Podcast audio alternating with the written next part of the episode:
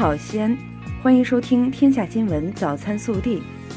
各位早上好，今天是二零一九年一月九号，星期三，我是今日主播程香月。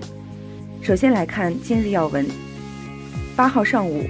二零一八年度国家科学技术奖励大会在人民大会堂举行，大会共评选出二百七十八个项目和七名科技专家，其中哈尔滨工业大学刘永坦院士、中国人民解放军陆军工程大学钱七虎院士获得国家最高科学技术奖。中共中央总书记、国家主席、中央军委主席习近平向他们颁发了奖章证书。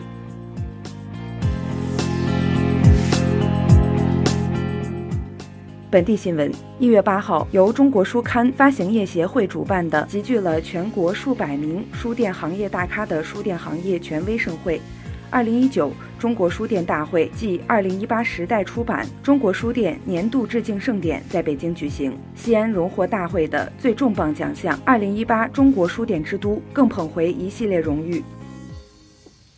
记者八号从西安市人社局获悉。西安市人社局制定服务民营经济高质量发展二十条措施，从就业创业支持、社会保险减负、人才支持和技能提升、和谐劳动关系构建等四个方面助企惠企，助力西安民营企业发展壮大。昨日，西安中铁工程装备有限公司制造组装的中铁四二零号盾构机在中铁西北高端装备产业园地下空间装备产业化中心顺利下线。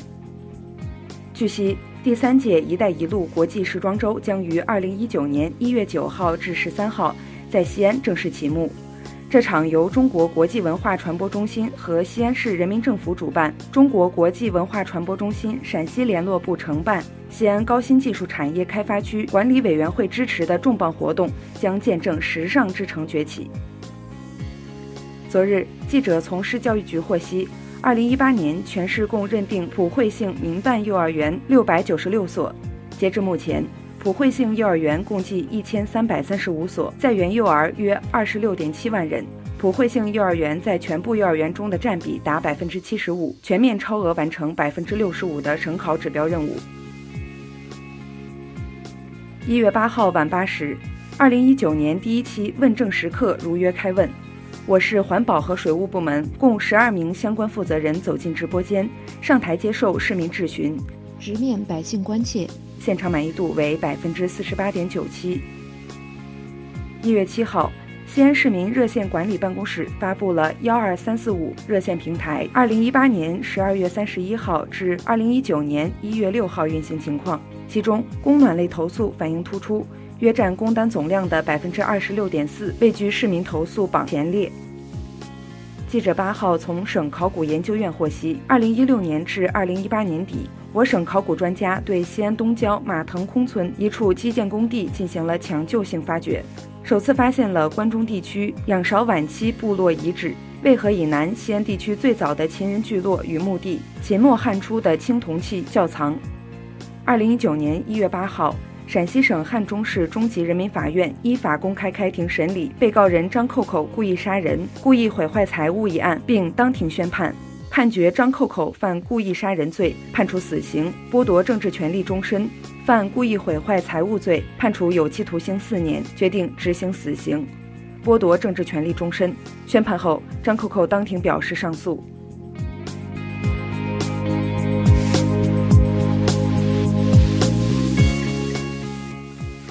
国内新闻，记者八号获悉，科技部、财政部印发了关于调整国家科学技术奖奖金标准的通知，对奖金标准作出调整。国家最高科学技术奖的奖金标准由每人五百万元调整为每人八百万元，全部属获奖人个人所得。国家市场监管总局等十三个部门八号召开联合部署整治保健市场乱象百日行动电视电话会议。国家市场监管总局局长张毛在会上表示，禁止各地市场监管部门对保健品进行评比、评优等活动，违者坚决依法追责。一月八号，公安部通报二零一八年以来全国打击整治枪爆违法犯罪专项行动有关情况。据介绍。二零一八年一月至十一月，全国发生持枪犯罪案件四十二起，爆炸案件三十九起，同比下降百分之二十七点六、百分之二十九。枪爆犯罪案件保持了多年连续下降的良好态势。中国已成为全世界枪爆犯罪案件最少的国家之一。近日，我国自主研发的抗肿瘤一类创新药达博舒日前获准上市，为部分霍奇金淋巴瘤等肿瘤患者提供了免疫治疗新模式。临床研究显示，采用达博舒免疫治疗复发难治霍奇金淋巴瘤的缓解率高达百分之八十点四，其疗效和安全性与同类进口药物相当，而价格将明显低于同类进口药。八号上午。在北京市西城区宣武师范学校附属第一小学校佑安校区内发生一起男子伤害学生事件，嫌疑人被警方当场控制。经公安机关初步调查，嫌疑人系因未能续签劳务派遣合同而发泄不满情绪，持日常工作用的手锤在课间将多名学生打伤。目前受伤学生均无生命危险。备受全球瞩目的特斯拉超级工厂项目七号在上海临港产业区开工建设，这也是特斯拉在美国之外的首个超级工厂。据介绍，这一特斯拉超级工厂集研发、制造、销售等功能于一体，全部建成运营后，年产能将达五十万辆纯电动整车。近期，大 V 账号微博转发及评论涉及数据造假问题引发热议，新浪微博八号晚发布新规。微博站方将于近期调整转发评论技术显示方式，上限均为一百万，媒体账号和政务账号不受限。针对近日网络上出现华为宣布与袁隆平公司合作培养水稻等消息，华为八号声明，消息不属实，华为没有任何从事水稻种植业务的计划，也没有发布任何与此相关的消息。一月八号。安徽安庆东航 MU 五五四零疑似有乘客往发动机机舱里扔硬币而延迟起飞。乘务组称，现场有两枚硬币，一枚在发动机边缘，一枚在地上。目前，警方已介入调查。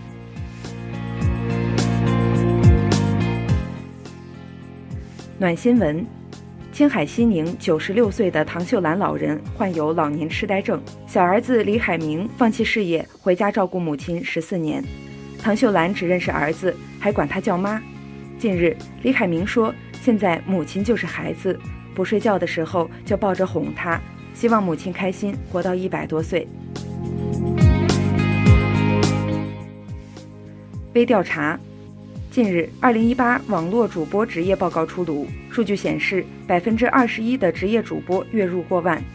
网络主播职业具有年轻化、收入稳定、职业门槛较高、工作强度大。女性从业人数多五大特点。尽管多数网络主播得到了社会的认可，但报告显示陕西人对主播认可度较低。对此你怎么看？